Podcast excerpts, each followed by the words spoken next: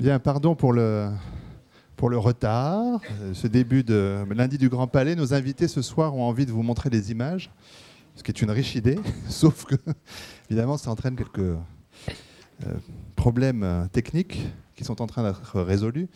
Enfin, on va quand même essentiellement parler comme on le fait tous les lundis, hors vacances scolaires. Je vois que vous êtes encore nombreux et nombreux. Merci d'avoir répondu à cette invitation du Grand Palais, des presses euh, universitaires de France. On clôt ce soir un cycle consacré au patrimoine. Euh, nos débats sont toujours, euh, vous le savez, si vous êtes déjà venu placés sous le signe de sous, sous- l'intitulé de, questions, qui sont des questions volontairement très larges, des questions qui sont là pour, pour en amener d'autres, pour en tout cas avoir peut-être quelques pistes de réponse et rarement de véritables réponses, Euh, ce qui est tant mieux. Euh, pendant une heure environ, je vais euh, poser des questions aux intervenants ici présents qui voudront peut-être y répondre parfois. Et puis aussi, je leur demande d'ores et déjà, sans attendre toujours que je leur donne la parole, s'ils le souhaitent, intervenir, réagir, commenter au propos de, de tel ou tel. La question de ce soir, c'est une question qui est déjà ancienne, qui, on va le constater, mais qui ne cesse de, revenir, preuve que la réponse ne va pas de soi. En tout cas, il y a plusieurs types de réponses. La création contemporaine a-t-elle sa place dans les lieux de patrimoine? Euh, Nos invités, euh, je vais énoncer dans un instant leurs qualités respectives, euh, envisagent cette question et celles qui en découlent euh, de points de vue différents, de par leur, place, leur pratique, leur intervention.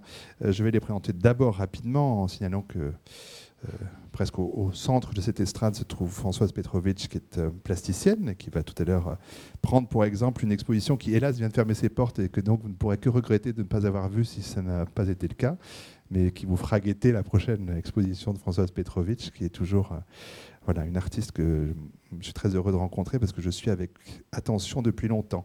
À mes côtés, Jean-Hubert Martin, euh, qui a eu tellement de titres que j'en donnerai quelques-uns tout à l'heure, euh, conservateur général du patrimoine et commissaire d'exposition. Euh, aux côtés de, de Jean-Hubert Martin, Jérôme Glissenstein, qui est maître de conférence au département Arts plastiques de l'Université Paris 8, qui a notamment écrit L'art, une histoire d'exposition, un livre qui avait paru au PUF. Et enfin, à l'autre extrémité de cette estrade, Raphaël Abri, qui est conservateur au musée de la chasse et de la nature. Ce sont les présentations officielles et un peu rapides, surtout courtes, que je vais un peu euh, développer. Alors, il faut que je regarde la régie pour voir si euh, éventuellement on pourra avoir des images. Oui, me fait-on signe, même si je n'y vois rien de loin.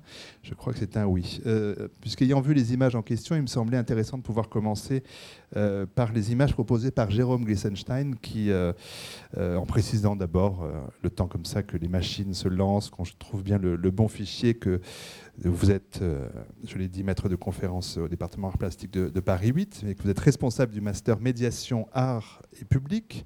Euh, ah, ça c'est Françoise. Alors on va, on va trouver les, images correspondant à Jérôme Glissenstein dans un instant. Euh, que, vous, que vous gérez une galerie universitaire.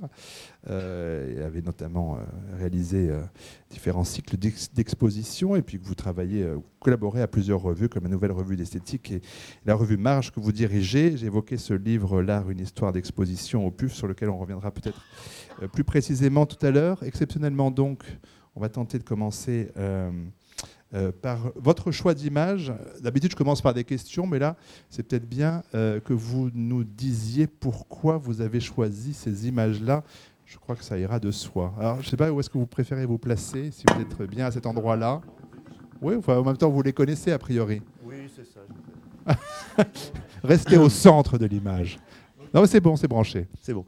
Alors, euh, ce que vous voyez là, c'est euh, un plafond au musée du Louvre qui est une commande passée à un artiste euh, américain, Cy Twombly, et commande inaugurée il y a deux ans à peu près. C'est un- une salle du Louvre où il n'y avait plus de décoration au plafond depuis, depuis longtemps. Et donc, on a commandé une décoration à un artiste contemporain. Donc, c'est exactement euh, quelque chose, un programme tout à fait euh, récent, depuis une dizaine d'années. Le musée du Louvre a une conservatrice spécialisée en art contemporain et cette conservatrice organise des expositions et passe des commandes publiques à des artistes pour intervenir dans le musée lui-même. C'est Marie-Laure Bernardec. Marie-Laure Bernadac. Alors, Euh, si je montre cette image, c'est qu'il y a toute une histoire des interventions d'art contemporain au musée du Louvre, notamment sur les plafonds. Euh, est-ce que vous pouvez me montrer l'image d'après? Oui.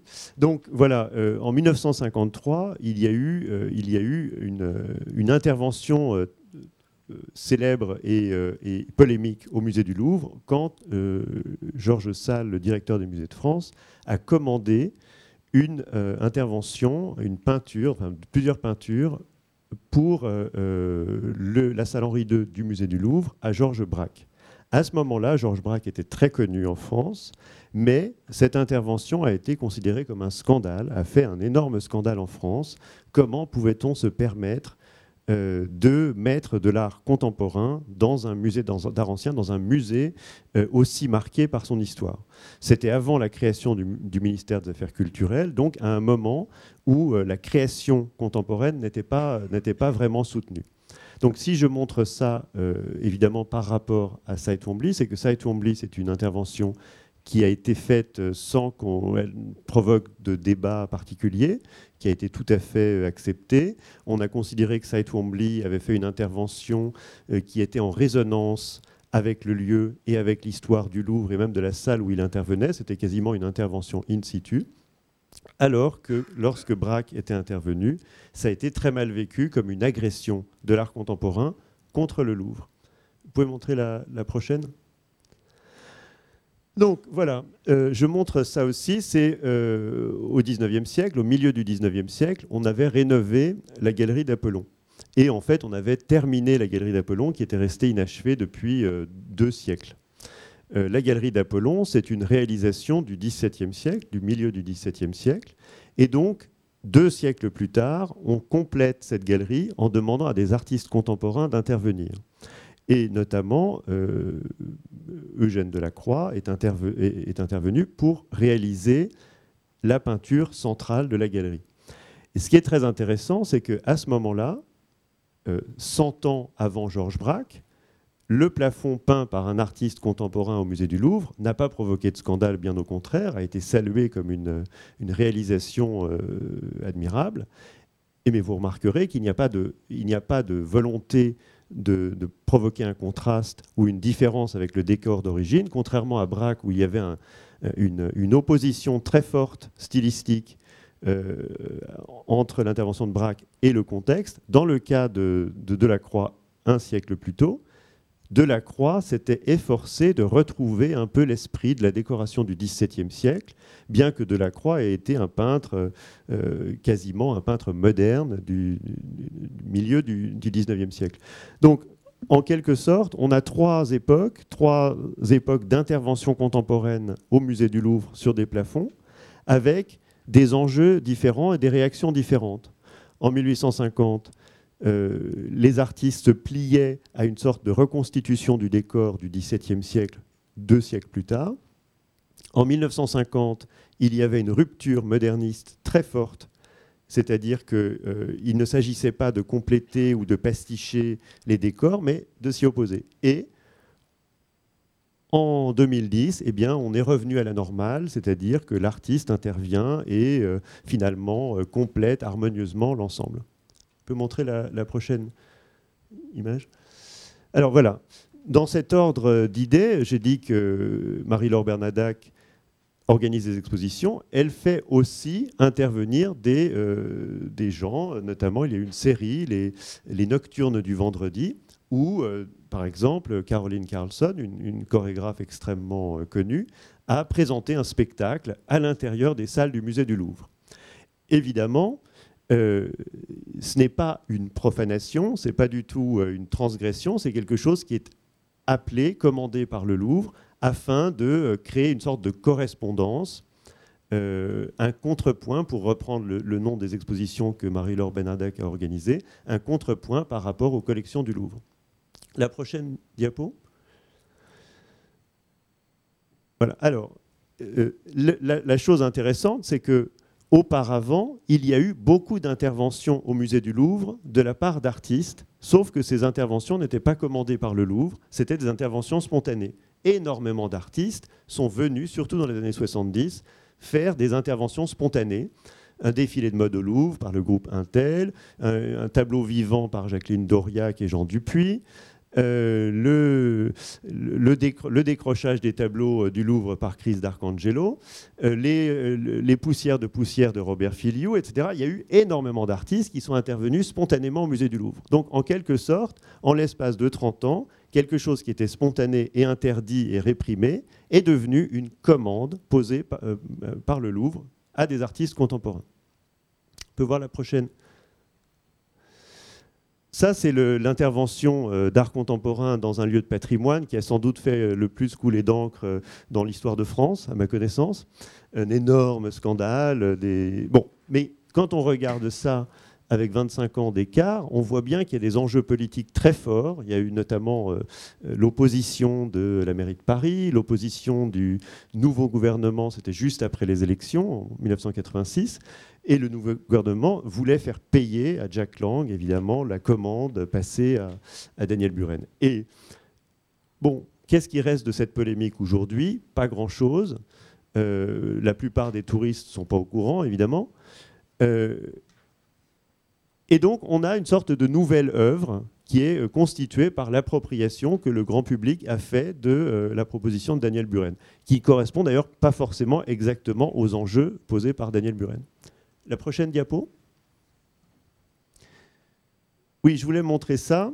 C'est une exposition qui a eu lieu euh, dans une des cités euh, radieuses de Le Corbusier, à Firminy, à côté de, Saint-Étienne, parce que justement, euh, pour pointer le fait que depuis un certain temps, on demande à des artistes contemporains d'intervenir dans des lieux de patrimoine.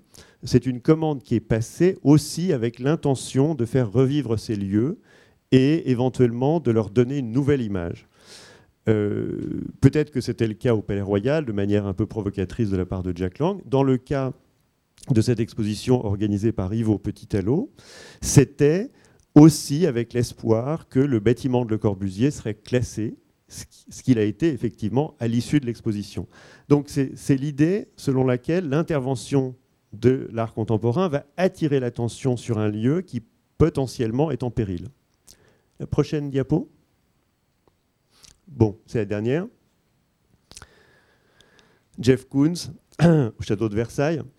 Alors, évidemment, euh, ça, c'est un autre type d'intervention. Euh, Ce n'est pas une intervention spontanée, ce n'est pas simplement une, une exposition, ce n'est pas non plus une commande pérenne, c'est un cycle, une série d'expositions où, évidemment, il y a eu une polémique. Polémique à plusieurs étages qui est assez intéressante. D'un côté, euh, les partisans de, Versailles, de, la, monarchie, et qui ont vu une agression contre la monarchie, pourquoi pas. Il y a eu une association euh, versaillaise qui a déposé des, recours. Bon. Euh, et puis, il y a aussi une polémique au sein du monde de l'art ou dans des milieux plus, plus spécialisés contre évidemment euh, le, le, type d'artiste qui est choisi, les liens entre euh, François Pinault, les artistes, certaines galeries comme Emmanuel Perrotin, le groupe Vinci qui est sponsor du château de Versailles, Jean-Jacques Ayagon qui était directeur du château de Versailles, etc. Donc il y a une polémique à plusieurs étages, ou qui n'est pas forcément une polémique esthétique, mais on va dire euh, éthique ou autre. Voilà.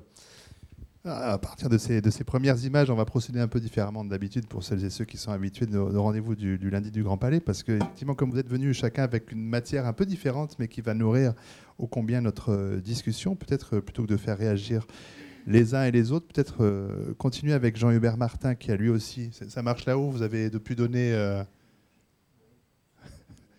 oui. Ah, vous avez dit que ce serait Françoise d'abord. si on peut, est-ce qu'on peut faire d'abord Jean-Hubert Martin, ça pose pas un problème particulier si on me fait signe que c'est bon. Donc il me faut un petit peu de temps, mais je peux changer si vous voulez. Allez, je fais Françoise Petrovitch, comme ça vous vous embêtez pas, ça va être, enfin, vous vous embêtez déjà suffisamment. Donc on va faire simple. Euh, bon, il y avait une raison à cela, mais peu importe. Moi, je l'ai dit tout à l'heure déjà, euh, je suis bien heureux de, cette rencontre ce soir qui me permet en premier de dire euh, tout le goût et l'admiration que j'ai pour votre euh, travail. Et comme votre récente euh, exposition au Musée de la Chasse et de la Nature va aussi nourrir notre débat, dire que cette exposition qui vient de fermer ses portes était, à mon sens, à mon goût, une très grande réussite. On, va essayer de, voir pourquoi et en quoi votre œuvre on va le voir, hein, est formellement très varié. Euh, vous avez recours à un grand nombre de techniques euh, différentes. Euh, les photos qu'on commence à voir en attestent. Peut-être vous proposez très simplement, vous aussi, de, faire un commentaire. ah bah tiens, bon, avec ce micro-là, voilà. des images que vous avez, que vous avez choisies pardon, pour pour un cas de figure particulier, c'est-à-dire proposer une exposition dans un lieu qui a lui-même sa propre collection euh, permanente, collection qui est montrée, vos œuvres venant euh, être montrées au milieu des œuvres euh, étant là à demeure, si je puis dire. Donc c'est quand même une proposition d'un type très particulier que vous avez reçu, Françoise Petrovitch. Oui, et, ah, je, vais quand même passer la parole d'abord à, deux minutes à Raphaël, parce que c'est quand même le musée qui m'a invité, donc je trouve que c'est bien de... Bon, alors commençons par le conservateur, euh, conservateur depuis dix ans euh, dans ce musée de, la chasse et de la nature. Euh, vous vous occupez d'ailleurs d'autres musées de France consacrés à la, à la, cinégétique, le musée de la vénerie à Senlis, le musée de la chasse à Gien, et puis vous avez été co-commissaire d'une exposition dont on va parler, Monuments et Animaux, qui a eu lieu l'été passé avec le Centre des Monuments Nationaux et qui s'est prolongé, qui se prolonge encore en ce moment à la Conciergerie à Paris avec l'exposition Bet Off une sorte de spin-off de, de l'exposition estivale, une exposition elle, à, Paris visible jusqu'au 11 euh, mars. Euh, donc euh, voilà, peut-être expliquer l'invitation faite à Françoise Petrovitch. Oui, juste pour resituer le contexte par rapport à, ce que nous a dit Jérôme Glissenstein, puisque là on est effectivement dans un contexte patrimonial au musée de la chasse et de la nature, mais qui est un petit peu plus ambigu en fait que ce qu'on a pu voir jusqu'à présent, puisque certes le musée est installé depuis les années 60 dans deux hôtels particuliers du Marais, donc des lieux qui sont incontestablement euh, identifiés comme étant des lieux de, patrimoine, même s'ils n'ont pas l'envergure de, Versailles ou du Louvre qu'on a pu voir euh, précédemment. Cependant, il ne reste finalement, à part les, murs extérieurs de ces deux maisons, euh, assez peu de choses. Et le public, et donc nous avons recréé à l'intérieur de ces, ces deux hôtels, notamment entre 2005 et 2007, date de la réouverture du musée au public, un ensemble de décors euh, Saint-Jean, hein, euh, une, maison particulière en fait, hein, en s'inspirant d'atmosphère, d'ambiance euh, liée à un, imaginaire de patrimoine. En fait. Donc on n'est pas véritablement dans du patrimoine, c'est un, une espèce d'ambiguïté. Ce qui est un caractère patrimonial, c'est la collection que nous y présentons, mais le décor lui-même, qui est extrêmement poussé dans sa dans sa conception est un, est un leurre, hein, certaine manière, puisque tout cela est, faux du sol au plafond, mais le public, en tout cas, qui déambule dans le, dans le musée, n'en a pas forcément le sentiment, et en tout cas, ça n'est pas ce qu'on lui, explique, euh, ce qu'on lui explique au départ. Donc il a le sentiment, effectivement, d'évoluer dans un, dans un décor ancien, euh, un décor inspiré par le, par le grand siècle, notamment. Les collections sont elles-mêmes euh, traditionnellement anciennes, et nous avons un cœur, effectivement, avec Claude Dantenez, qui est le directeur du, du, musée de la chasse et de la nature, de faire dialoguer ces ambiances reconstituer euh, dans ces lieux anciens cette collection patrimoniale avec la, avec la création contemporaine. Et notamment, c'était la, raison d'être des invitations que nous faisons aux artistes contemporains depuis, depuis quelques années maintenant, et notamment euh, invitation faite à, Françoise Petrovitch, qui a accepté à la fois d'occuper les espaces d'exposition temporaire qui sont des white cubes, des lieux très désincarné, enfin en tout cas pas du tout lié à un imaginaire patrimonial, et en revanche investir également les, salles du musée, exercice plus, euh, plus subtil à bien des titres, euh, ce qu'elle a, accepté de faire. Et je, voilà, je vais laisser la parole maintenant à, Françoise pour euh, exprimer un petit peu à travers les images. Bah, moi, euh, oui, j'ai eu, euh, cette, invitation et je l'ai eu finalement assez longtemps en avance, c'est-à-dire que Claude Dantenez m'a proposé ce, projet il y a plus de deux ans. Donc j'aimais cette idée d'avoir du temps, c'est-à-dire de, rentrer un peu dans une demeure avec du temps parce que parce que c'était un musée que je trouvais très plein, très complet et j'avais envie d'y m'y investir d'une manière un peu un peu particulière, c'est-à-dire chaque fois être, euh, être plutôt dans une approche différente et puis pour la je, pense qu'on me connaît mieux pour mes dessins et j'avais envie de montrer la sculpture qu'on connaît euh, pas du tout. Donc euh, ça a été euh, pour moi assez, assez intéressant de me dire voilà, je, montre la, sculpture plutôt que montrer les dessins. Donc là, on arrive dans, le, voilà, dans cet hôtel particulier et j'ai installé une grande, grande sculpture qui s'appelle Forget Me Not, qui était réalisée avec la manufacture de Sèvres. C'est un grand bouquet de céramique mi-végétal, mi-animal et voilà, avec euh, l'idée d'avoir des pics comme ça, on, peut changer. on peut changer aussi. Je ne sais pas exactement les images qui sont là, donc je vais les découvrir en même temps que vous, mais quand même, je connais. Il y avait beaucoup de surprises dans cette exposition et beaucoup de choses qui pouvaient presque être cachées parfois. Mm. Il y avait comme un jeu de pistes. Oui, bah, c'est-à-dire que je me suis dit, euh, on, comprend très vite que le musée joue sur cette idée de la traque, c'est-à-dire des choses qui ne sont pas euh, forcément visibles. Il n'y a pas de cartel, en tout cas, donc, euh, donc tout est dans le comment, euh, comment se repérer. Euh, donc j'ai un petit peu eu envie finalement de ne pas me repérer complètement aussi euh, dans ce lieu. Là, c'est la salle des armes. On, voit, on, commence par un détail. Donc tous les tiroirs peuvent être ouverts. On, y découvre de très beaux fusils ornés. Et j'ai installé plusieurs petits... Enfin, essentiellement des, pistolets donc en terre vernissée qui ont absolument rien de d'objets magnifiques, mais qui, qui avaient presque moi, cette, salle-là, je l'ai plutôt vécue comme quelque chose peu d'humour, c'est-à-dire l'idée d'intervenir dans un lieu qui n'est pas euh, le cube blanc, euh, il, faut, absolument prendre en compte ce qui est, déjà là. Et euh, il y a plusieurs façons de le prendre en compte. Ça peut être un appui aussi pour, redonner de l'humour à un travail qui, des fois, n'est pas, tout à fait perçu comme ça. C'était aussi une façon de rentrer. On peut bouger. On peut changer, voilà. Ah oui, bah, avant, avant, enfin, peu importe l'ordre. Là, là, par exemple, Claude Dantonès m'a dit J'aimerais bien que vous fassiez quelque chose euh, dans le vaisselier. Bon. Euh, moi, j'ai vu ce vaisselier avec euh, la vaisselle de Paris, qui était finalement quelque chose que je regarde très peu. Enfin, voilà. Et, j'ai eu envie de, jouer. alors, ce, ne sont pas des assiettes en, porcelaine, ce sont des assiettes en papier. Donc, j'ai eu envie d'installer un, pique-nique service de pique-nique de luxe. Donc c'est un jeu d'estampes. Ce sont des, gravures taille douce euh, sur papier gaufré. Donc euh, l'idée d'avoir un double trompe-l'œil, c'est-à-dire qu'il ne s'agit pas d'assiette. Euh, on ne peut pas manger dedans. Le chasseur devient lui-même chassé. C'était un peu reprendre les, devinettes, enfin les vieilles assiettes là. Et hum, il y avait cette, espèce de double. Et je pense que ça a assez bien fonctionné puisque puisque pratiquement tout le monde pensait que c'était du biscuit. Quoi. Et c'était bien pour ça. C'était aussi une façon d'entrer dans le sujet d'une manière très narrative ici, c'est-à-dire très petite, très narrative et euh, qu'on voit ou qu'on ne voit pas. Suivante. Ouais. Merci. Voilà, là c'est une photo. J'étais en on était juste en train de finir l'accrochage, donc j'étais ici, mais je savais même pas qu'on me faisait la photo. Et voilà, ce sont des hum, des cages en verre suspendues. Euh, c'était dans le grand salon. Euh, comment il s'appelle déjà ce salon? Salon de compagnie. Salon de compagnie, voilà.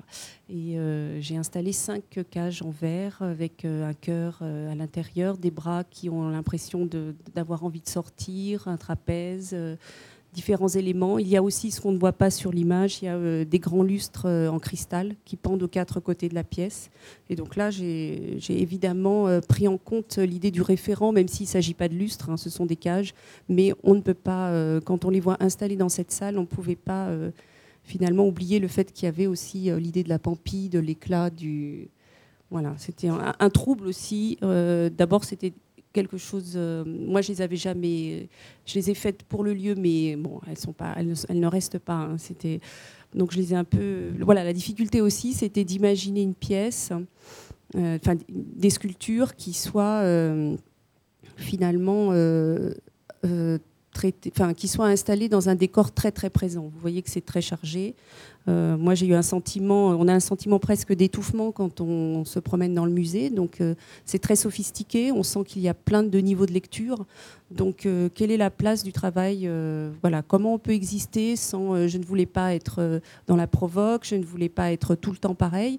Et comment exister? Donc là, j'avais Bon, j'ai fait ces cages en verre en me disant je pense qu'elles vont pas exister parce qu'elles vont être transparentes, parce que c'est des cages ouvertes et elles, ont très peu de matière, c'est du verre. Je me suis dit elles, ne vont pas être présentes finalement. Et bon, finalement, elles étaient quand même là, mais euh, c'était pas gagné. Je veux dire, c'était même pas sûr qu'elles soient là. Je voulais un peu. Euh, et voilà. Donc, Suivante.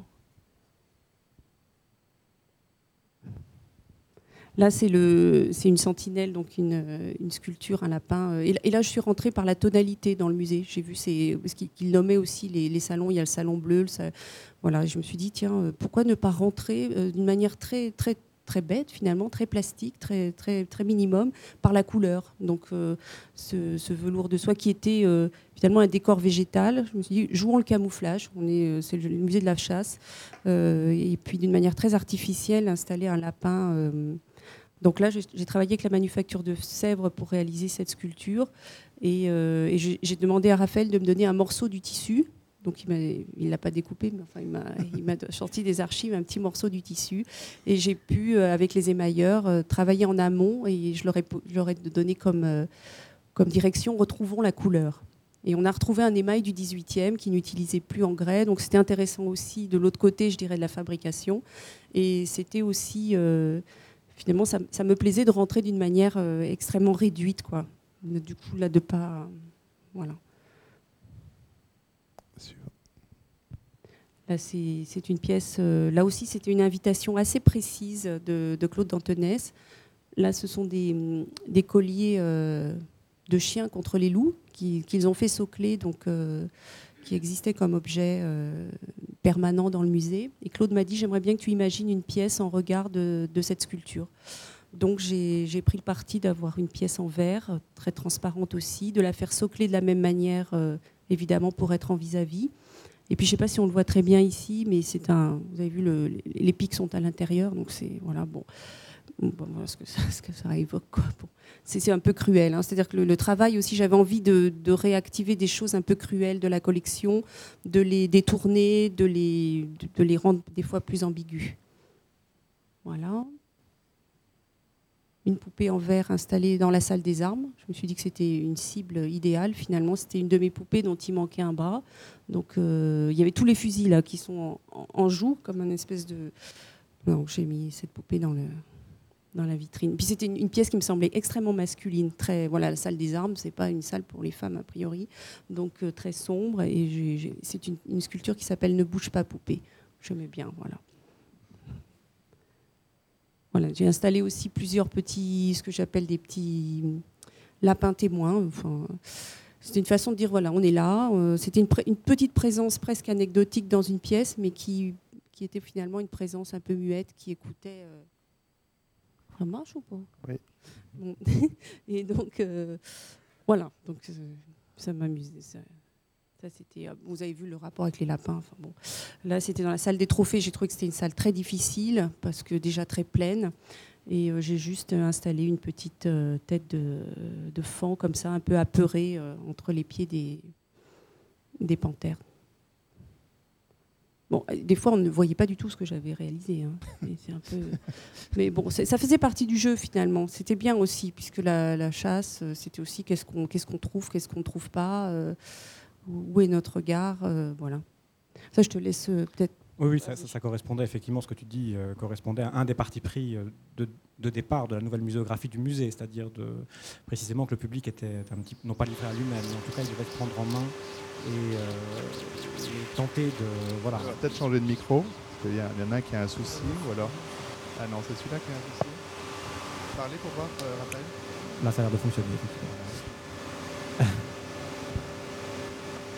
Ce soir, on a des soucis. Oui, Françoise avait, avait, bien compris effectivement l'un des partis pris du musée qui était de, un petit peu à rebours d'une manière de montrer euh, l'art aujourd'hui qui a un espèce de, très très fort substrat euh, pédagogique où il faut où l'expérience du musée doit être on doit sortir du musée en ayant appris quelque chose en étant en ayant des choses à raconter. Quand, on rentre chez soi au musée de la chasse on a vraiment tenté de faire une expérience qui est beaucoup plus émotionnelle et où l'appareillage pédagogique est extrêmement discret même s'il même s'il existe. On n'a pas on l'a pas totalement totalement détourné totalement. Et, Françoise avait effectivement euh, bien compris cette, euh, cette démarche qui consistait à, essayer de, retrouver une sorte de, promenade en forêt, enfin une, dans, le, dans, le sein du musée, une promenade symbolique bien sûr, où il fallait être en trac et en, éveil pour, pour, pour, trouver les œuvres. Donc c'est un petit peu aussi l'idée de, de l'exposition. Et puis il reste deux, images à vous montrer qui permettre de rebondir sur, sur cette commande du Centre des Monuments Nationaux. Isabelle Lemel, sa présidente, qui a demandé à Claude Dantenez et, à moi-même d'être les commissaires d'une exposition qui s'appelait Monuments et Animaux, qui a eu lieu cet été à travers une quarantaine de sites gérés par, les monuments, par le Centre des Monuments Nationaux et qui s'achève actuellement à la, conciergerie par la manifestation Beethoven dont vous avez parlé. Et précisément, alors on va vous montrer deux images en fait qui sont des œuvres de Françoise qui nous permettent de, qui nous permettent de, de, continuer à montrer son travail. Alors c'est un choix bien sûr euh, très drastique parmi les 40, les 40 propositions que nous avions faites dans les monuments du centre que nous avions choisis. Euh, à chaque fois, l'idée était véritablement de partir d'un thème qu'on nous avait proposé, qui était l'animal et l'image de l'animal. Et euh, le postulat de départ était de, partir vraiment de, l'histoire du lieu pour éviter l'écueil que, l'on rencontre parfois quand on, montre l'art contemporain dans, les lieux de patrimoine, qui est effectivement totalement déconnecté de l'histoire du lieu et donc de prendre le risque d'être euh, mal compris, ou en tout cas, euh, le public peut considérer qu'il s'agit vraiment d'une agression quand il ne sent pas qu'il y a une espèce d'accompagnement euh, à travers les œuvres que l'on montre. Donc nous partions à chaque fois véritablement de l'histoire du lieu pour, euh, faire, une, pour faire une proposition. Donc c'est ainsi euh, au Mont-Saint-Michel, nous avions insisté sur, l'importance des psaumes dans la, liturgie bénédictine. à Pierrefonds, le bestiaire, un bestiaire fantastique lié à, cet imaginaire néo-gothique lié à, à Pierrefonds, à, sur quelque chose sur le thème du moustique, puisque le lieu est traditionnellement euh, infesté par les moustiques. Et puis les deux sites que nous, que nous venons de voir, il s'agit du château de Talcy, l'image, euh, l'image précédente, un château qui est très marqué depuis la, depuis la Renaissance par la présence d'une volière et par un, un, goût très avéré de ses propriétaires successifs pour les oiseaux, les oiseaux de compagnie. Donc nous avions proposé de faire une exposition autour du thème de la cage, euh, avec plusieurs artistes qui avaient été invités, Karen Nord, euh, Samon Takahashi, euh, Bernard Pourrière, et notamment Françoise Petrovitch, pour laquelle nous pouvions montrer cette, cette cage, donc qui est à la fois un travail sur l'idée sur de l'animal enfermé, et puis également une correspondance formelle, puisqu'il s'agissait toujours d'être le plus intégré possible, plus, euh, de, manière à ne pas à ce que le public le plus possible, quand il était confronté à ce travail d'art contemporain dans les lieux, ne ressente pas forcément euh, ces œuvres comme des œuvres d'art contemporain, précisément pour ne pas aborder l'œuvre avec, avec un a priori souvent négatif. Quand on vient visiter un lieu de patrimoine, on, y va avec une démarche mémorielle. Euh, et on n'a pas forcément, enfin en tout cas le public n'a pas forcément euh, envie du tout qu'on lui impose une création contemporaine ou quelque chose qui précisément va, va, l'emmener dans, dans, une prospective, dans un, dans un futur possible. C'est en tout cas l'argument favori des, comptes, des anti bien sûr, bien sûr, et, on, Ça, vous n'aviez pas dit qu'il fallait pas que ce soit visible. Ça l'était. Alors là, pour le coup, c'était un jeu de contraste d'ailleurs. Hein vous le remarquez, dans une pièce qui était extrêmement euh, sourde, euh, qui était une des chambres du rez-de-chaussée du château. Là, euh, là, il y avait une volonté d'intégration par le, par le contraire, pour ainsi dire, une, une, image brillante dans un, univers, dans un univers assez sourd. C'est une piste qu'on va reprendre, mais pour, pour avoir le temps quand même un petit peu de, de, de, débattre, je vois quand même qu'on voit les, les, images amenées par Jean-Hubert Martin, alors, qui a dirigé de nombreux établissements à différents titres, la salle de Berne, le musée d'art moderne, le centre Pompidou, le musée des arts d'Afrique et d'Océanie, euh, le Museum Kunstpalast de Düsseldorf, beaucoup d'expositions, hein, de Paris-Berlin, Paris-Moscou, Magicien de la Terre, une image peut en cacher une autre, c'était il y a deux, trois ans maintenant, euh, ici. Une autre exposition, euh, à, mon sens majeure, peut-être moins visitée, qui a été à Artempo, au Palazzo Fortuny à Venise, à l'été 2007, qui posait aussi différemment cette question-là. J'ai souvent eu l'occasion de de mener des débats ou à la radio ou ailleurs avec vous sur ce thème. revenir, c'est votre souhait ce soir sur l'expérience que vous avez eue comme directeur artistique du château d'Oiron, euh, en charge de la constitution d'une collection par rapport à un, bâtiment qui était déjà très fort, très chargé d'histoire, euh, et qui euh, voilà, a cherché, c'était un choix audacieux, c'était en, en 2000 que vous avez été... non, c'était en 90. 90, 90 le temps passe beaucoup trop vite pour moi. C'était un choix pas si évident au départ que de miser sur l'art contemporain pour le lieu de patrimoine. Jean-Hubert Martin, ça, ça, ça, a fait suite à quel type de discussion entre des, les décideurs pour, euh, pour ce château d'Oiron Il y avait un, accord entre, à ce moment-là entre la direction du patrimoine et la délégation aux arts plastiques. Euh, et les deux patrons avaient envie de faire quelque chose d'ensemble, en particulier dans ce lieu-là, euh, qui était un château vide. Euh, château qui a été, alors rapidement, il se trouve dans le département des Deux-Sèvres, entre Toire et Loudun, et il est, si vous voulez, en, queue du, grand circuit des châteaux de la Loire, donc un petit peu oublié alors qu'il a euh, une galerie de fresques Renaissance du milieu du XVIe, école de Fontainebleau, euh, qui est de toute première qualité, qu'il a fait appeler d'ailleurs à un moment donné euh, le, Fontainebleau des Deux-Sèvres. donc, le château a, été acheté par les monuments, par l'État pendant la guerre. Il était encore habité jusqu'en vers 41-43. On a commencé par assurer le clos et le couvert, on a coulé du béton pour éviter que les toitures s'écroulent complètement, et puis euh, on a commencé à s'en occuper avec des crédits annuels, mais euh, euh, bon an, mal an, comme ça, en, réparant les choses, à l'ouvrir à partir des années 70 et 80, et puis à un moment donné, on a commencé, avant le ministère Jacques Lang, à acheter des tapisseries, des meubles anciens et quelques tableaux pour le meubler. Puis sont arrivés l'équipe langue qui s'est dit non, on ne va pas encore une fois recommencer à faire euh, cette espèce de truc qui est un, décor complètement artificiel, euh, qui de toute façon avec des objets qui n'ont jamais été là, et simplement pour donner l'impression que euh, le château est dans son jus, comme si on entrait dans des salles de l'Ancien Régime.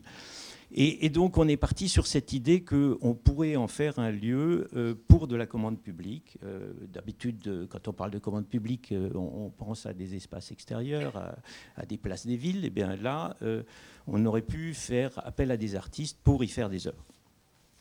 Et c'est à ce moment-là que je suis arrivé, que j'ai eu la chance de, présider aux destinées de, de, cette collection qui s'est constituée pendant 3-4 ans. Et euh, je suis parti de l'idée des cabinets de curiosité. Euh, peut-être on monte euh, la photo suivante. Enfin, c'était, comme vous le voyez, une espèce de belle au bois dormant, comme ça, qu'on voit là dans la brume. Il y a une énorme collégiale à côté, un tout petit village de, de 800 habitants, et ce château absolument merveilleux, mais qui ne reçoit que très très peu de visiteurs un petit peu plus maintenant à cause de la collection, mais enfin, euh, qui reste encore un lieu avec un charme fou, parce que on, s'y promène euh, quasiment seul. on, ne s'y bouscule pas. J'ai eu la chance d'y aller plusieurs fois. C'est vraiment allez-y. Hein.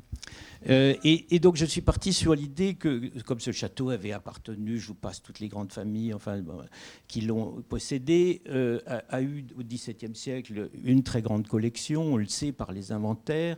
On peut estimer, d'après les études qu'il y a eu récemment sur les cabinets de curiosité, qu'il euh, n'y avait pas que des œuvres d'art dans cette collection, puisqu'on ne collectionnait pas au XVIIe siècle que des œuvres d'art, on, collectionnait ce qui s'appelait les naturalia et les artificialia, c'est-à-dire les œuvres de l'homme, mais aussi toutes sortes d'objets venant de la nature. Et donc je suis parti sur cette idée de reconstituer quelque chose d'équivalent avec l'art de, la fin du XXe siècle et en faisant appel à des artistes et en reprenant un peu toutes les topiques, tous les, lieux communs et les thèmes des cabinets de curiosité. Et euh, ça m'a amené à décliner un certain nombre de thèmes et à choisir des artistes en fonction de ça. Donc il y avait euh, un certain nombre de phénomènes naturels euh, qui se retrouvent dans, dans, des œuvres qui sont là, comme ici une œuvre d'un Américain qui s'appelle Charles Ross, et euh, qui, euh, qui, a fait euh, ces, ces, marques faites par le soleil chaque jour, c'est-à-dire vous avez une empreinte de l'ensoleillement sur les 365 jours de l'année. Ça a consisté tout bêtement à placer, enfin tout bêtement, c'est quand même un appareil assez complexe, à placer chaque jour une planche peinte en blanc derrière une lentille qui est orientée vers le soleil, une très grosse lentille évidemment, et euh, quand euh, le soleil euh, brille, évidemment ça brûle la planche, quand il y a des nuages, eh bien la planche reste blanche.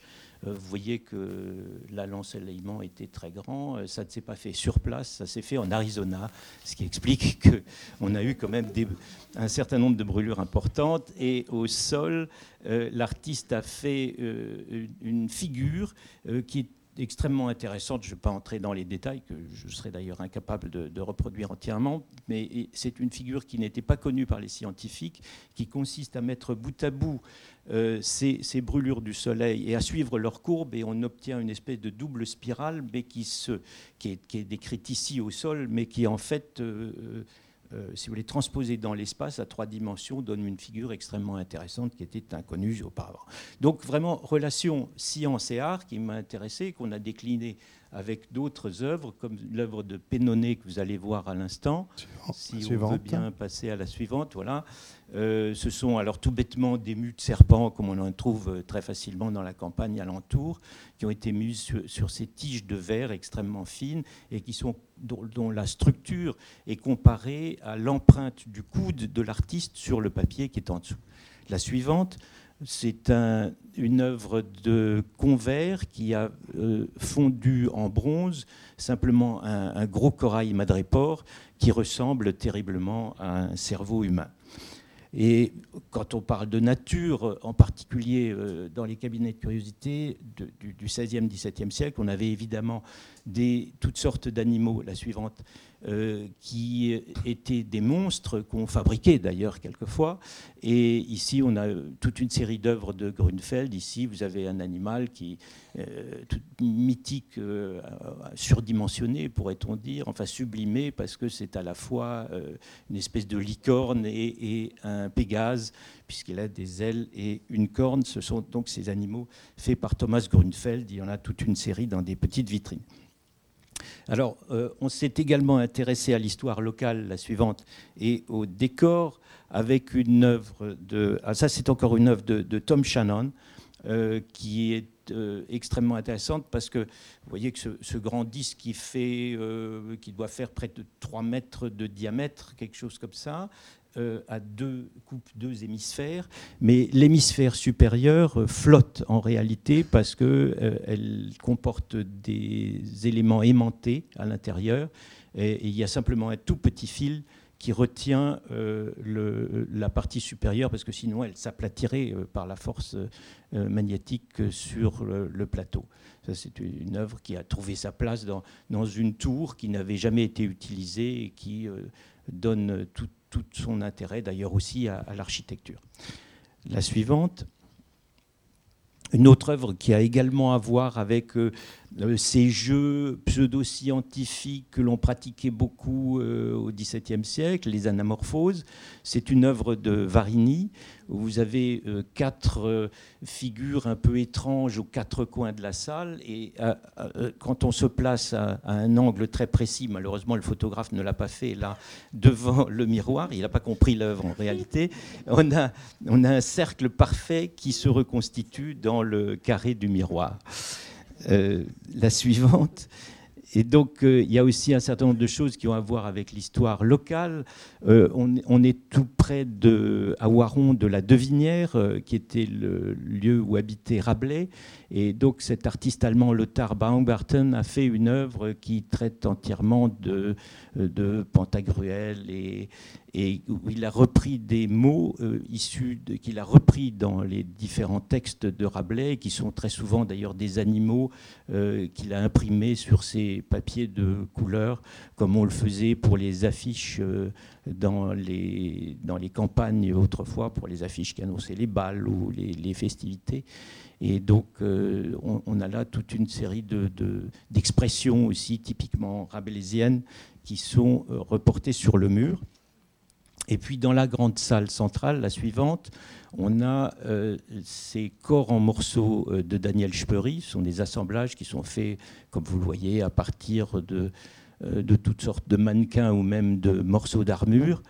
Speury pensait que c'était une place qui convenait parfaitement à ce type d'œuvre, puisque très souvent dans ce genre de château, on a euh, des armures qui scandent le, rythme de la salle et qui se retrouvent euh, justement entre les fenêtres. Et donc euh, la suivante, on a là une, occupation qu'il voulait aussi relativement discrète parce qu'il nous disait à très juste titre que on, pouvait garder du coup la salle pour y faire toutes sortes d'événements. Tous les emplacements de ces œuvres ont été très longuement discutés avec les artistes et ça a été le fruit d'un très long processus d'élaboration pour arriver à chaque fois à, à l'œuvre qui corresponde exactement à l'endroit où elle devait se trouver. L'œuvre, au fond, est une, la peinture est une peinture de Daniel Schlier, un artiste de Strasbourg, aussi avec deux personnages en armure. La suivante. Deux salles, il y a deux salles dans le château d'Oiron qui, ont un décor extrêmement chargé, qui a été restauré juste avant qu'on démarre ce processus de commande, et qui, avec un décor du début du XVIIe siècle, qui a peut-être d'ailleurs été partiellement rapporté, enfin on n'en est pas exactement sûr. Et cette salle, par exemple, qui est la salle du roi d'ailleurs, était une salle dont les murs étaient complètement en moellon, euh, brut, si vous voulez. Et donc, j'ai décidé d'affecter ça à un artiste qui s'appelle Claude Ruteau et qui, dans beaucoup de cas, fait des peintures qui sont de la même couleur que le mur. Si vous voulez, on peut très bien imaginer que cette salle était décorée avec des peintures. D'ailleurs, on, connaît même le sujet de la peinture qui était sur le, dessus de cheminée, mais qui était évidemment perdu. Et donc, Ruto a fait des tableaux de tailles différentes et on peut imaginer à travers les différentes tailles quels pouvaient être les sujets, parce que dans certains cas, on a des médaillons, dans d'autres, on a des rectangles, on a une, euh, toile qui est très très grande, dont on peut imaginer qu'elle aurait été une scène de bataille. Et les toiles sont très discrètes, parce que non seulement, comme vous le voyez, elles ont la même couleur que le mur, mais en plus, elles sont prises dans l'épaisseur du mur. Donc, au fond, on a juste la silhouette, un espèce de rappel de ce qu'étaient euh, les peintures euh, qui ont pu euh, décorer une chambre comme celle-ci à l'époque et qui ont disparu depuis. La suivante. Alors on a fait quand même un vrai rappel de cabinet de curiosité avec un artiste qui s'appelle Guillaume Bell, euh, qui a beaucoup fait dans les années 80-90 des, œuvres euh, complètement mimétiques en reprenant euh, quelquefois des boutiques et en les copiant complètement dans l'espace du musée. Euh, on a appelé ça le simulationnisme pendant un certain temps. Et là, euh, alors il s'est épris de, ce château et de l'idée des cabinets de curiosité. Il a fait carrément alors un cabinet de curiosité hollywoodien, on pourrait dire, alors euh, tel que on pourrait le faire pour un film avec le, seigneur Gouffier en mannequin de cire, avec tout son attirail autour de lui. La suivante. Alors on a fait aussi appel, si vous voulez, aux, cinq sens, qui était euh, un critère extrêmement important pour les collections euh, du, du 16e, 17e siècle. Donc il y a bah, bien sûr beaucoup de choses qui sont tout à fait visuelles, mais il y a également des pièces sonores. Euh, on a fait euh, enregistrer une pièce par l'Orphéon municipal, euh, une pièce qui a été composée par Gavin Bryers. Ici, c'est une œuvre qui est faite par Kabakov en collaboration avec un musicien qui s'appelle Vladimir, lituanien qui s'appelle Vladimir Tarasov. Et vous voyez qu'il y a toute une nuée de petites mouches devant la fenêtre, qui sont suspendus à des petits fils de nylon, et on entend en fait euh, une musique qui est composée par les mouches. Euh, la suivante. Alors il y a euh, également cette pièce de Finlay, de Ian Hamilton Finlay, où il y a des rosiers qui, quand on a de la chance, sont en fleurs. C'est assez difficile de les faire fleurir à l'intérieur du château, mais on y arrive quand même. Et euh, il y a une comparaison de sa part entre euh, ces ruches euh, qui s'appellent des beehives en anglais, avec des sea hives, et tout ça tourne autour de la bataille de Midway, qui était une bataille dans le Pacifique en 1945, et où les bourdonnements des ruches évoquent les chasseurs et la bataille aérienne qui a eu lieu à ce moment-là. La suivante. Euh, ça, c'est un mur de Wolfgang Leib, un artiste allemand. C'est un mur entièrement en cire d'abeille. Et en été, il y a là euh, une odeur absolument magnifique qui plane dans cette petite pièce. Euh, la suivante.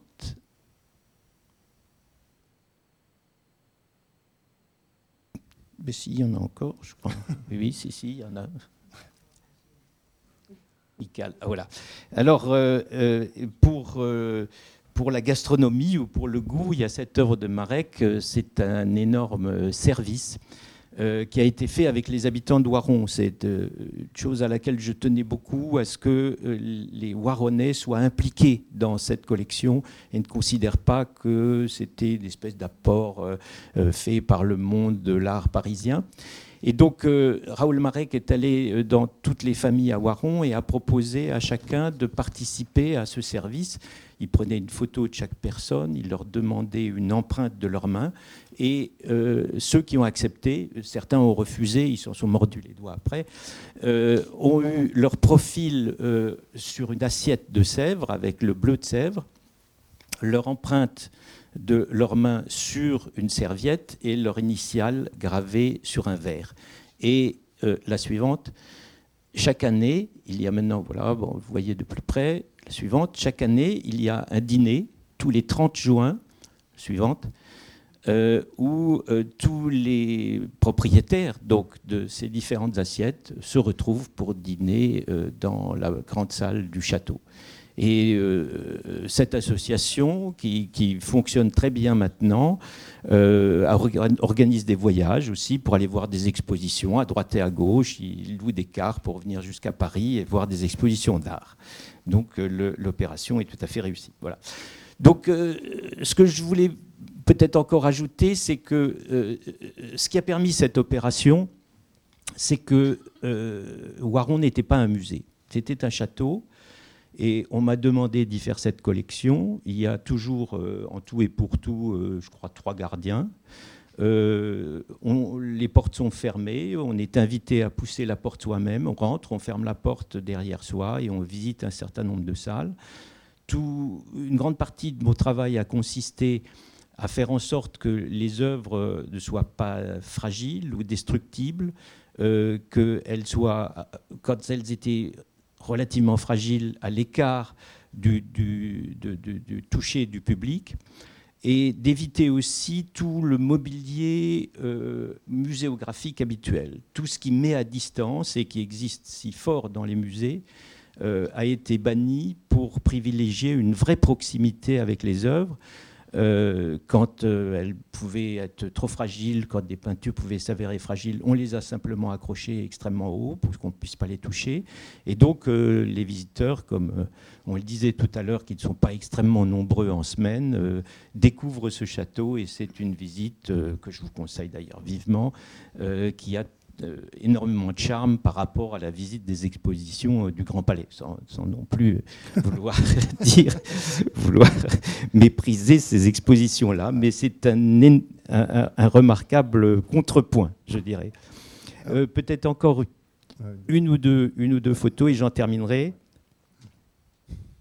Euh, une œuvre aussi euh, où, toute la population, enfin la population de, de, Waron a participé, c'est cette œuvre de Boltanski euh, qui a consisté à, photographier individuellement les élèves de l'école d'Oiron année après année et à les placer là où on mettait autrefois euh, les portraits euh, des ancêtres, soit de la famille aristocratique, soit euh, la lignée des rois de France. Et ici, puisqu'on est aujourd'hui en démocratie, on se retrouve avec les, enfants de l'école d'Oiron vus trois ou quatre années de suite, ce qui est assez amusant. Et, et chacun des des écoliers d'ailleurs recevaient la photo, quand ils l'achetaient, la photo de Boltanski avec un tampon euh, de, l'artiste, ce qui correspond aux, deux conceptions de la photo que l'artiste a toujours défendu, que la photo pouvait être une œuvre d'art et aussi simplement euh, euh, le, portrait de, quelqu'un qu'on garde en souvenir. Voilà, donc il y a là à peu près 80 artistes qui ont été mis à contribution, si je puis dire. Une moitié ont été vraiment des commandes euh, réalisées en collaboration avec eux. Ce qui a été merveilleux, c'est d'avoir le temps pour pouvoir élaborer euh, ces commandes et, refuser des premiers projets, les discuter avec les artistes et arriver jusqu'à ce qu'on trouve vraiment la pièce euh, idéale. Et une grande préoccupation a consisté à faire en sorte que les œuvres s'adaptent au décor, qu'il y ait vraiment un mariage sur le plan du goût et que d'éviter les effets de choc qu'on a évoqués tout à l'heure, comme ceux de Murakami ou de Jeff Koons à Versailles on pourra peut-être revenir, je vais m'immiscer normalement la dernière demi-heure sur les questions du public, mais moi ce soir je suis public, finalement c'est une séance très particulière euh, aujourd'hui, mais très très riche. Il faudra refaire un débat, Elisabeth, euh, vous qui programmez euh, ces mardis du Grand Palais.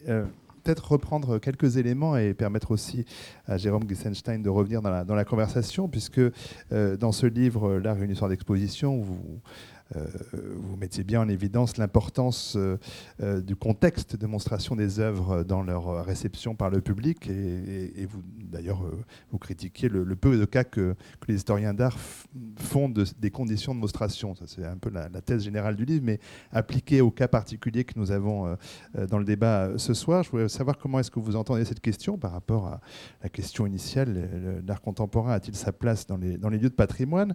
Vous demandez qu'est-ce que l'art contemporain ou les œuvres euh, d'art contemporain ont à gagner ou à perdre aussi à être montrées dans des, dans des lieux de patrimoine. Parce qu'effectivement, un des cas très différents, alors, on reviendra sur la, volonté de discrétion euh, euh, qu'a pointé tout à l'heure Raphaël Abri dans le, programme sur l'été dernier de l'exposition consacrée aux animaux dans les monuments, ou alors le, très visible Jeff Koons dont Jean-Jacques Ayagon, par des, saltos acrobatiques, nous disait combien il était à sa place juste au château de Versailles, mais ce qui peut quand même éminemment se, discuter, étant entendu que là, ce n'était pas des créations in situ. Alors, qu'est-ce qu'il y a à perdre, qu'est-ce qu'il y a à gagner pour euh, les œuvres d'art contemporaines à être vues dans des lieux de patrimoine?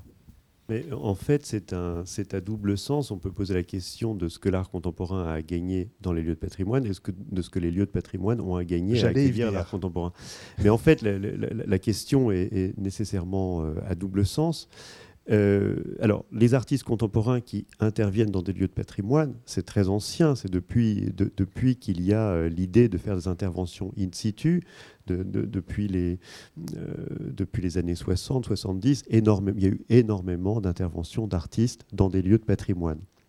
Mais généralement, c'est des interventions ponctuelles, spontanées, comme ce que j'ai montré, parfois sous forme d'exposition.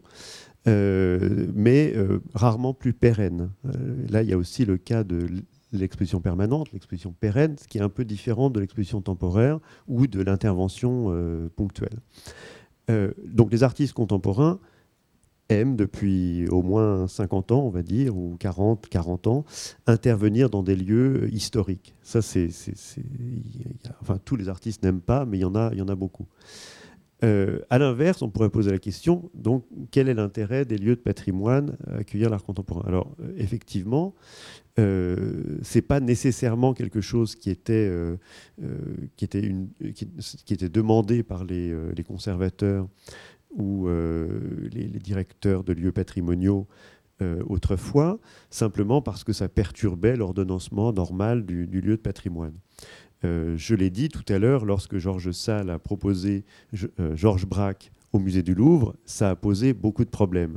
Mais de même que lorsque, beaucoup, beaucoup plus récemment, il y a, dix ans, lorsque, euh, lorsque Jacques Chirac a proposé de mettre les arts premiers au musée du Louvre, ça a posé beaucoup de problèmes, parce qu'on est dans le cas de la collection permanente, de, quelque chose de pérenne. Lorsqu'on avait proposé à Braque d'exposer au Louvre, 1961, euh, ça a posé moins de problèmes que quand il a réalisé un plafond. Euh, donc le problème, il est plutôt dans ce sens-là. Il n'est pas du fait des artistes contemporains, il est beaucoup plus le fait des tenants du patrimoine.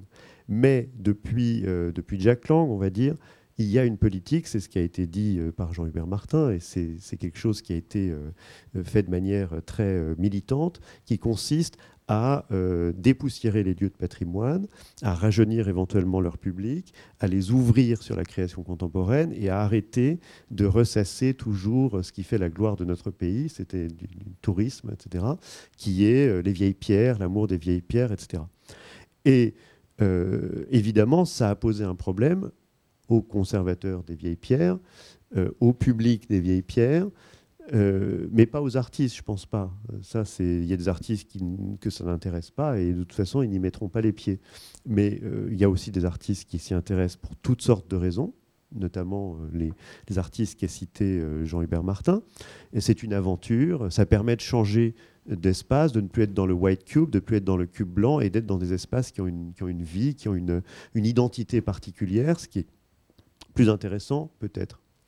C'est vrai que chaque question euh, presque ramène des sous-questions, parce qu'effectivement, la, création in situ, euh, euh, volontairement in situ, c'est-à-dire intégrer d'une certaine façon, enfin intégrer l'œuvre au lieu, ne pose pas la même question que de faire venir des œuvres qui, qui préexistantes dans un lieu. C'est vrai que on a parlé du, vous avez parlé du plafond de Twombly au Louvre. L'intervention de François Morellet euh, peut être absolument invisible par les spectateurs, alors qu'elle elle produit un effet, sans doute euh, même dans le subconscient, à les trouver dans, l'escalier, dans un escalier au Louvre. Euh, ce qu'a fait François Morellet, c'est pour moi une, vraiment une grande merveille. en même temps, c'est vrai qu'il y a des lieux de patrimoine euh, Versailles n'a pas besoin d'expositions euh, spectaculaires pour faire venir du monde. Le château d'Oiron, c'est voilà, l'envie aussi d'inscrire sur une carte euh, l'art dans les chapelles dans la vallée du Blavet autour de Pontivy depuis une quinzaine d'années maintenant ou même plus. Voilà, remet en valeur son patrimoine. Donc il y a des choses qui jouent dans les deux sens. Oui. Alors ce que je voulais dire, c'est qu'en en fait, il y a aussi une redéfinition de la notion de patrimoine, c'est-à-dire qu'on a euh, on a agrémenté, on a, on a agrégé à la notion de patrimoine énormément de sites, par exemple des sites industriels, euh, qui ne correspondent pas à l'image la plus répandue du patrimoine. Euh, par exemple, on a installé des centres d'art dans des anciennes usines, comme au Creux de l'Enfer, ou, je ne sais pas, ou, le magasin à Grenoble, mm. qui sont des, lieux de patrimoine, mais pas au sens le plus commun du terme. Hein. Absolument. Et, et c'est pas seulement en France.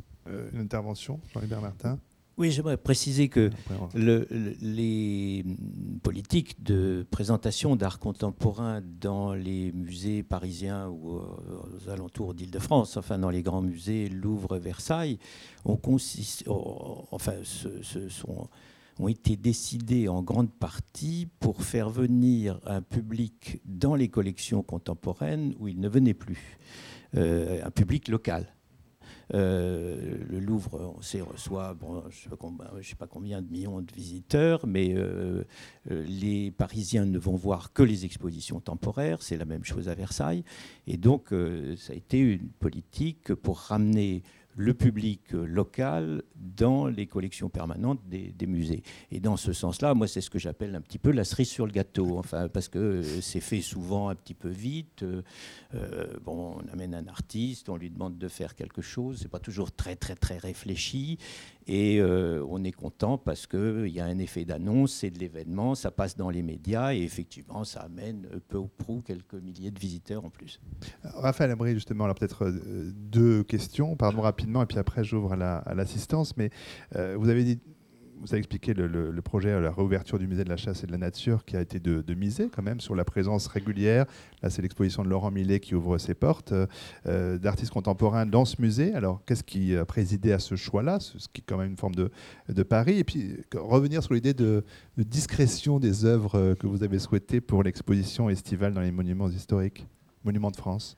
Alors effectivement, pour la réouverture du musée de la chasse et de la nature, il y avait plusieurs enjeux, mais qui sont assez proches de ce qu'a pu décrire euh, Jean-Hubert Martin. Pour nous, bon, musée de la chasse et de la nature, un musée installé en plein Paris, avec un, discours qui est, assez... Euh, qui peut amener une forme d'hostilité de la part du public par rapport au sujet que nous traitions, c'était évidemment pour nous une manière de, euh, voilà, de, montrer une forme d'ouverture euh, de la maison euh, à, des formes d'expression, à des formes d'expression contemporaines.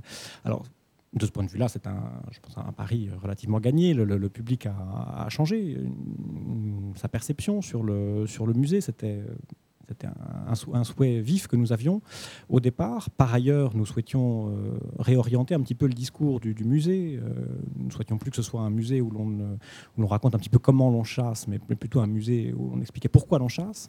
Et davantage ça s'apesantir sur, euh, sur, sur l'imaginaire lié à cette fréquentation de l'animal sauvage au fil des temps et pour exprimer ce qu'était euh, ce qu'était cette, cet imaginaire contemporain, il était quand même, euh, euh, me semble-t-il, judicieux de s'appuyer sur, sur la pensée contemporaine et notamment sur le travail des artistes contemporains qui avaient toute leur place. Et je pense au, travail de, Patrick Van Kakenberg autour de, de, la notion de, de, de, frontières, de porosité des frontières entre, entre l'homme et l'animal, qui est un sujet si, si important pour la, la, pensée, la pensée contemporaine que nous développons autour de, l'animal sauvage.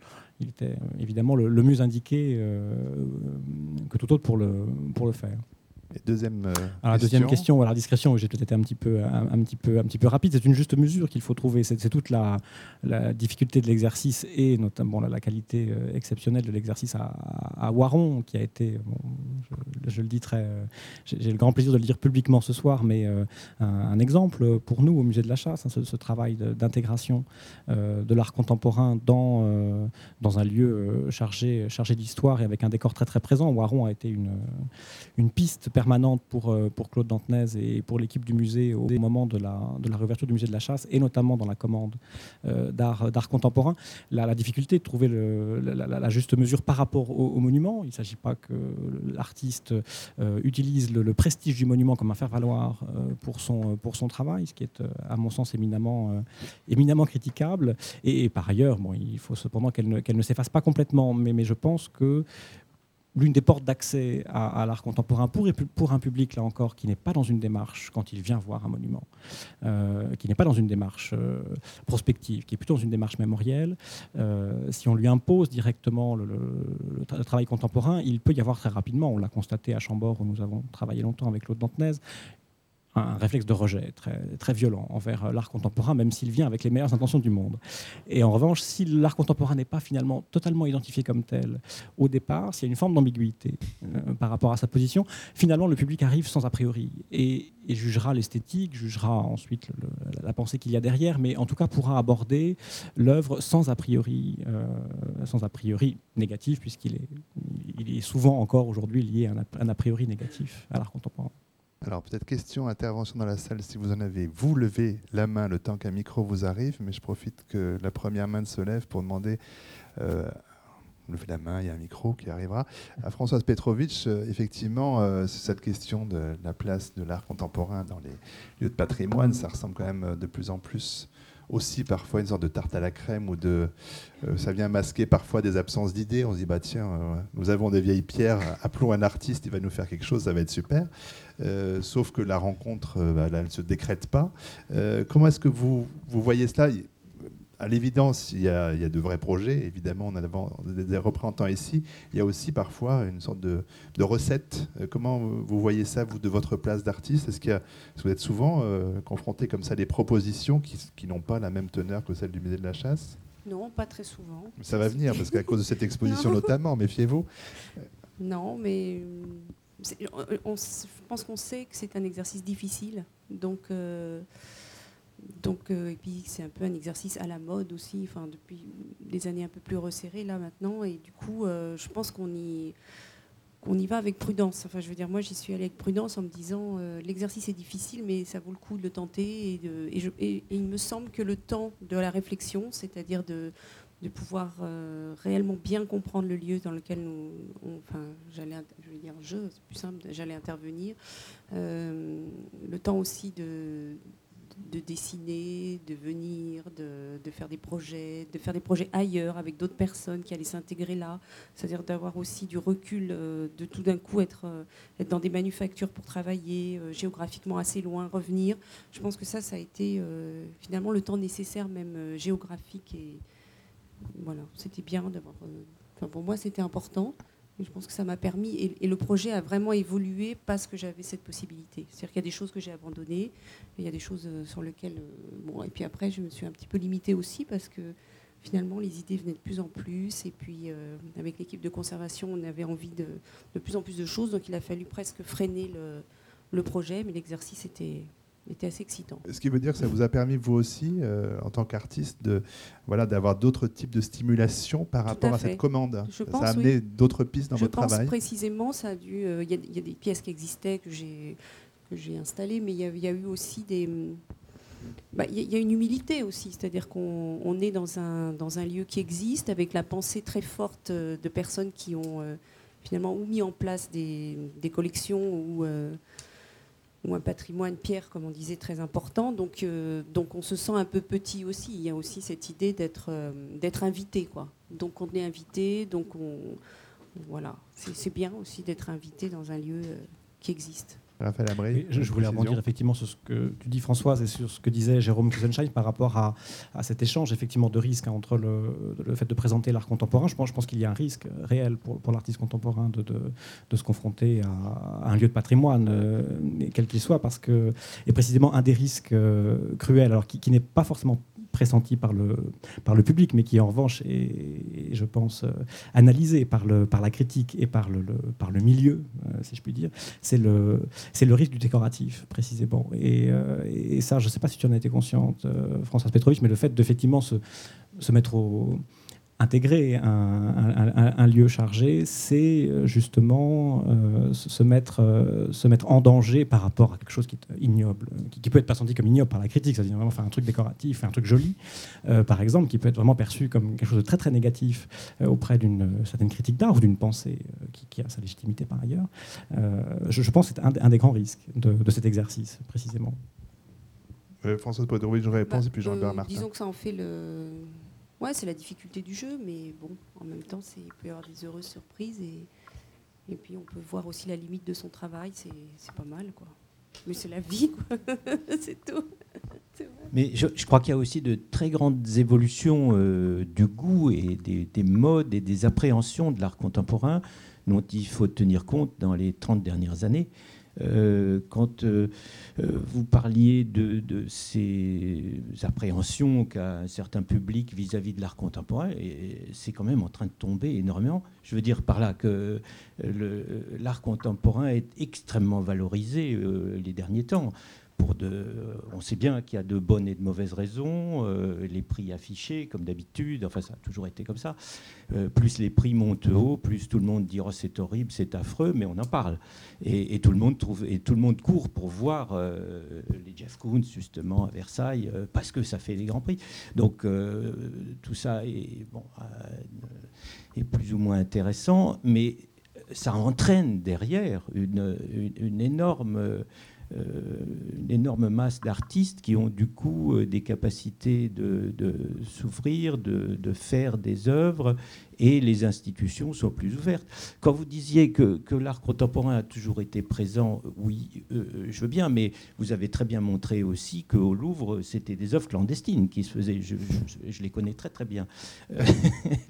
Euh, donc, euh, si le Louvre s'est ouvert et Orsay et bien d'autres à l'art contemporain, c'est aussi parce que c'est aujourd'hui considéré comme valorisant. Et ça ne l'était pas il y a 30 ans. Il y a 30 ans, on militait pour euh, euh, imposer l'art contemporain. Le Centre Pompidou a joué en France un rôle absolument énorme dans l'évolution du goût euh, sur ce plan-là.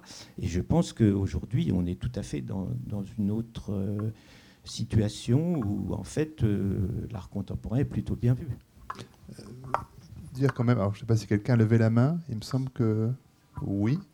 C'est-à-dire, je pense, Attendez, je, oui, je pense Françoise, que, le micro arrive. justement, on dépasse la polémique, c'est-à-dire qu'on peut regarder.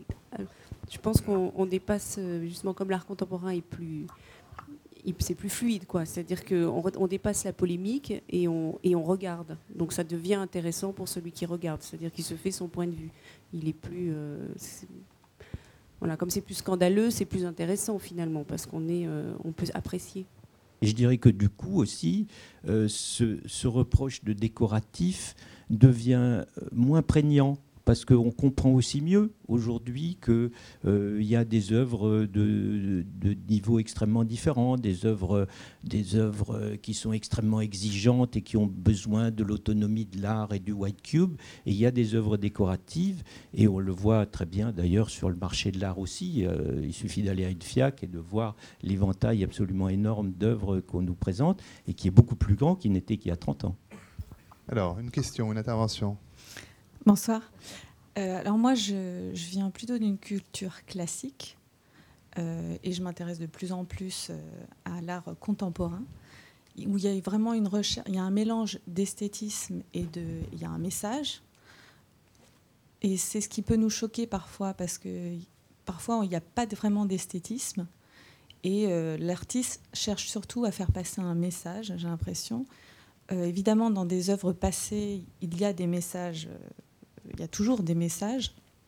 Mais là, j'ai l'impression que dans les, les œuvres contemporaines, enfin modernes, l'artiste se prend plus la tête, en gros. Comment expliquez-vous que parfois l'artiste aille chercher vraiment très loin un message plus que du visuel, de l'esthétisme?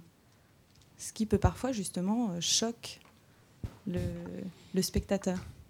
Alors certes, on sort du débat pour cette question, mais, euh, mais euh, vous avez des, des, gens éminents qui vont répondre ici, enfin qui ont des propositions de réponse. Vous voyez, Raphaël Abri, vous avez envie de euh, prendre la parole très, très, très, vaste sujet. Oui, non, mais c'est sûr, on pourrait faire un autre débat. On le, on on l'a fait d'ailleurs. On, refait effectivement toute l'histoire des avant-gardes euh, depuis, depuis, depuis très très longtemps. Alors effectivement, le, on peut l'idée d'esthétique, l'idée de beau, de, de pré n'est plus, n'est plus l'idée majeure, enfin en tout cas portée par les, par les avant-gardes depuis, euh, depuis un, siècle maintenant. Donc il y, a, il y a effectivement dans l'art contemporain un discours qui prime. c'est même le principe de l'art conceptuel. Le discours prime, prime sur l'œuvre elle-même, qui peut elle-même ne pas exister, qui ne peut même pas avoir de, de forme ou d'existence autre qu'à travers l'idée. Donc ça, c'est un, principe de, un des principes de l'art, de l'art moderne et, contemporain, c'est de s'être détaché justement de cette, de cette idée de beauté, hein, précisément. Euh, alors ici, on est dans un Sénat qui, euh, qui, peut-être euh, n'est pas le plus sensible à cette, à cette, cette application conceptuelle de l'art, puisque justement, dans, dans, les lieux de patrimoine, enfin en tout cas, c'est ce que nous avons, nous essayons de faire avec, avec Claude Dantenez, c'est qu'il y ait encore un, un primat à l'existence de l'œuvre d'une part, et qu'il y ait un agrément euh, sensible au fait de regarder, de regarder l'art. Ça, c'est effectivement, c'est une, une, position que nous avons, euh, que nous essayons de, non pas de défendre, puisque je, je, ne considère pas qu'elle soit meilleure ou plus intéressante qu'une autre, mais en tout cas, c'est un, postulat que nous essayons d'avoir un primat du sensible peut-être, euh, avant tout une, émotion esthétique, et, ensuite éventuellement euh, le public, euh, se, sensibilise au, discours, ça, et notamment face au, public auquel on est, on est confronté dans les lieux de patrimoine, qui n'est pas nécessairement un public habitué à, l'art contemporain. L'une des portes d'accès que nous essayons d'avoir, que nous avons essayé d'avoir, pour monuments et animaux, notamment cet été, c'était avant tout que le public euh, ne soit pas désarçonné par une, proposition plastique euh, aberrante, euh, compliquée, ou, toute idée de, d'esthétique traditionnelle soit, soit totalement gommée. Il y, avait, il y avait une porte d'entrée assez facile, de ce point de vue-là, je pense, euh, qui, qui, primait sans doute. Et euh, il y avait, je dirais, une deuxième couche à l'intérieur qui, était le, qui était le discours. Enfin, je ne veux pas qu'il y ait une couche au-dessus, une couche en dessous, par ailleurs, hein, mais en tout cas... En tout cas, il y a une euh, lecture première possible. Une, il était, important qu'il y, ait les deux, les deux dimensions. Parce que précisément, là encore, le public vient pour voir une jolie chose au départ, quand il vient voir un monument. Donc, il ne s'agissait pas de lui imposer, voilà, de lui, jeter hein, ni un pot de peinture, ni une chose euh, euh, agressive à la, figure. Mais la question est. la question a fait de l'objet de débat, refera de l'objet de débat. Jean-Hubert, Juste un petit mot, je crois que dans la question aussi, il y a une survalorisation de l'art ancien. Je veux dire qu'il y a toujours eu à toutes les époques des artistes euh, extrêmement intelligents, avec euh, des, aspirations extrêmement exigeantes et d'autres qui le sont moins. Mais euh, quand vous dites que dans toute œuvre ancienne, il y a un message, euh, dites-moi quel est le message qui passe dans les petites peintures de paysages du 17e hollandais qui étaient faites par des artistes qui les multipliaient par centaines. Ça sortait des ateliers, c'était vendu. Le message, il ne va pas très très loin non plus. Hein. Ou les bouquets de fleurs de Frontin-Latour. Il y avait déjà du marché. madame merci. Euh, c'est sans doute une question pour Françoise Petrovitch, quoique d'autres euh, éminents représentants, je dirais, de l'art à travers les monstrations qu'ils organisent peuvent éventuellement y répondre. C'est le processus justement de la création artistique. Vous avez évoqué la difficulté qu'il y a euh, et qui impose une forme d'humilité, dites-vous, dans cette confrontation au fond de vous en tant qu'artiste contemporain à un lieu mémoriel très très fort. Est-ce que ça n'est pas au fond l'écho euh, de toute démarche artistique qui cherche à la fois à s'émanciper de ce qui s'y précède, mais en même temps qui qui émane aussi de ce qui précède. C'est-à-dire, voilà, les anciens sont là, il faut trouver sa pratique contemporaine, moderne, il faut trouver son médium. Est-ce que, donc, cette confrontation que vous vivez à travers des lieux de mémoire, on va dire, n'est pas l'écho, au fond, de votre difficulté ou de votre pari d'artiste, de manière générale, par rapport à ce qui précède? Forcément. Comment vous dire? C'est compliqué. Bah, je vais essayer de répondre par, euh, je ne sais pas si c'est une pirouette ou une, chose plus précise, parce que c'est vrai que c'est... Euh, par exemple, dans le, dans le salon, enfin, voilà, puisqu'on parle du, musée de la chasse, je vais, continuer là-dessus pour être plus simple.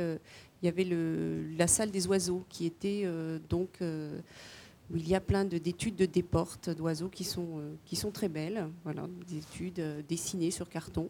Et, finalement, j'ai pris mon courage à deux mains là, en me disant, euh, je vais d'abord, je, ne faisais plus de peinture depuis dix ans, donc je, me suis dit, je vais remontrer de la peinture, et pour remontrer de la peinture, je vais la montrer là, à côté de la peinture ancienne.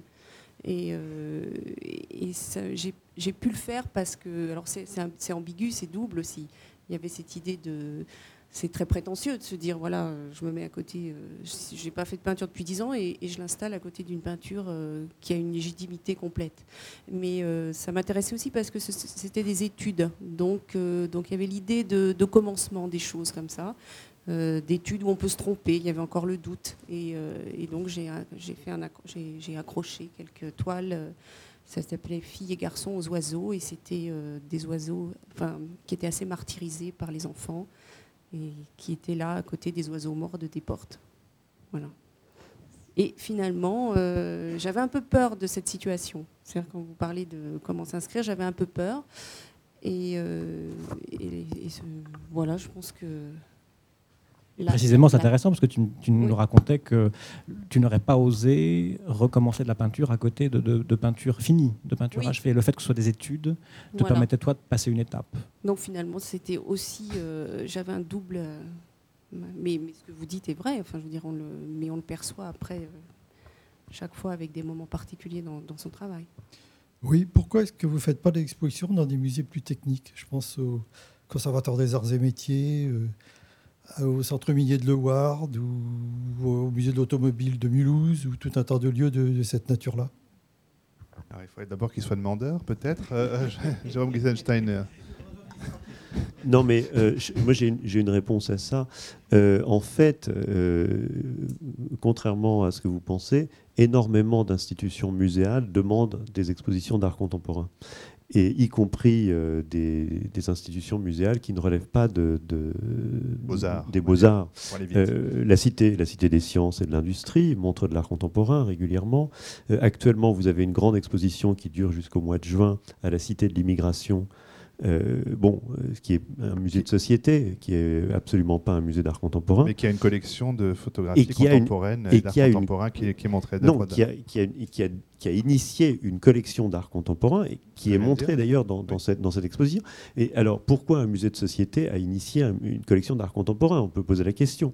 Énormément d'institutions euh, muséales qui ne relèvent pas des beaux-arts montrent de l'art contemporain et de plus en plus. Alors, la, la question pourrait être pourquoi y en a-t-il de plus en plus? Et c'est sans doute parce que c'est un moyen de faire venir un autre public, de changer le regard sur les collections, de faire revenir des personnes, euh, effectivement, c'est ce qui a été dit, c'est que c'est le problème de l'événementiel, l'événementialisation des institutions muséales.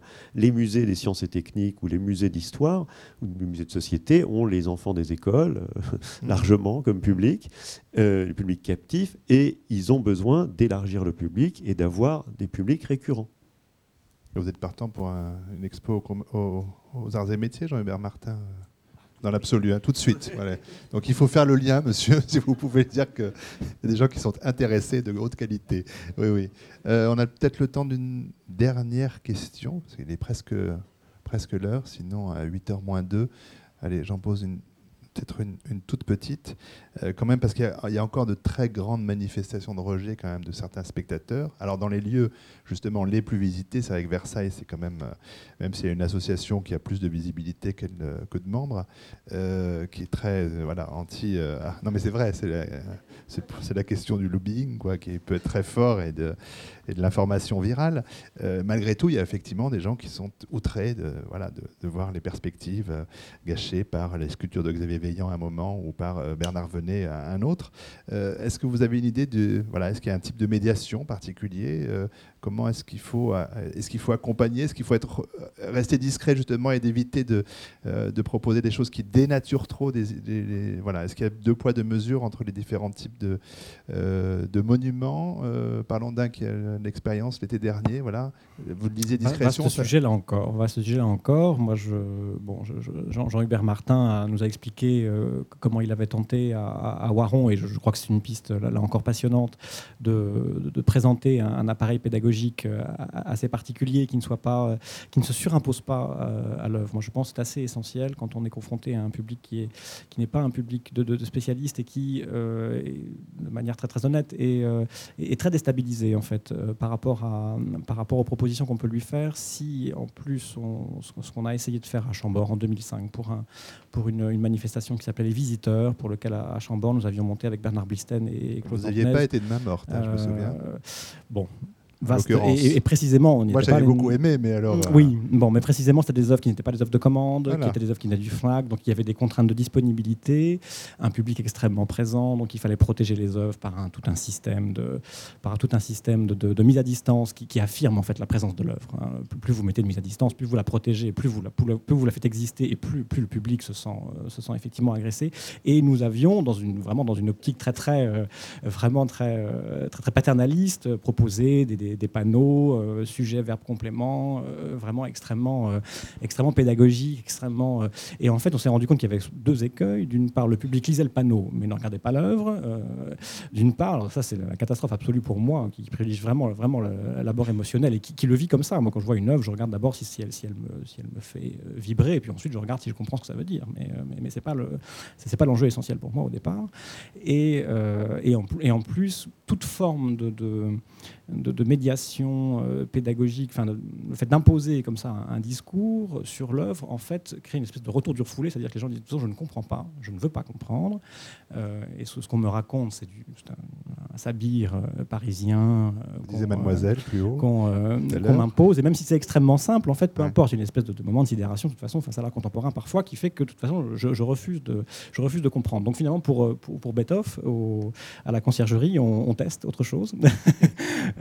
C'est-à-dire un appareil un, appareillage pédagogique euh, pratiquement inexistant euh, et, une approche totalement émotionnelle. Un univers, pas, ça va avec une scénographie. voilà, avec, une scénographie euh, et on propose voilà, une espèce de, parcours sensible. Le public est amené à se perdre dans une espèce de forêt euh, labyrinthique où, où, voilà, on n'est pas, on on pas mis face à son incurie éventuelle qui, qui voilà, on essaie de décomplexer au maximum. Qui amène à la curée. Dernier mot peut-être, Jérôme Oui, juste, moi j'ai une position qui n'est pas exactement la même que Raphaël, voilà, mes deux voisins. Euh, moi, je pense que l'art contemporain, comme toutes les formes d'art, a besoin de médiation. C'est-à-dire que spontanément, on n'y accède pas euh, comme ça. Simplement, évidemment, euh, la médiation de l'art contemporain, ça ne peut pas être la même chose que la médiation de l'art ancien. On ne peut pas faire de, conférences érudites. Euh, c'est quelque chose de visite guidée comme dans les, musées d'art ancien. C'est quelque chose qui passe très mal. Euh, c'est vrai que les explications surabondantes sur des cartels à côté des œuvres, ça ne fait pas forcément de bien. Mais je pense qu'en matière d'art contemporain, comme pour toutes les formes d'art, la médiation est importante. C'est-à-dire qu'il ne faut pas qu'elle soit imposée, mais il faut qu'elle soit proposée, qu'elle soit disponible, qu'elle soit accessible si on en ressent le besoin. Et euh, la deuxième chose, c'est que euh, on s'est aperçu que ce qui marche très bien en, matière de, médiation pour l'art contemporain, c'est quelque chose qui est basé sur l'échange, sur la conversation, sur euh, un rapport oral, et pas quelque chose qui est sous la forme d'une conférence. On ne va pas dans une exposition d'art contemporain pour enrichir ses connaissances, mais pour avoir un rapport sensible aux choses. Et donc, ça passe assez bien par l'échange. Et d'ailleurs, la plupart des gens qui s'intéressent à l'art contemporain, moi, moi y compris, et sans doute mes voisins, ont découvert l'art contemporain de cette manière, c'est-à-dire euh, sous la forme d'un contact humain, et pas euh, sous la forme euh, disciplinaire, répressive, de l'imposition d'un texte, d'un savoir, des dates, etc. etc. Bon, on, arrête là parce qu'il est 20h en remerciant infiniment nos invités et votre présence nombreuse. Merci à toutes et à tous.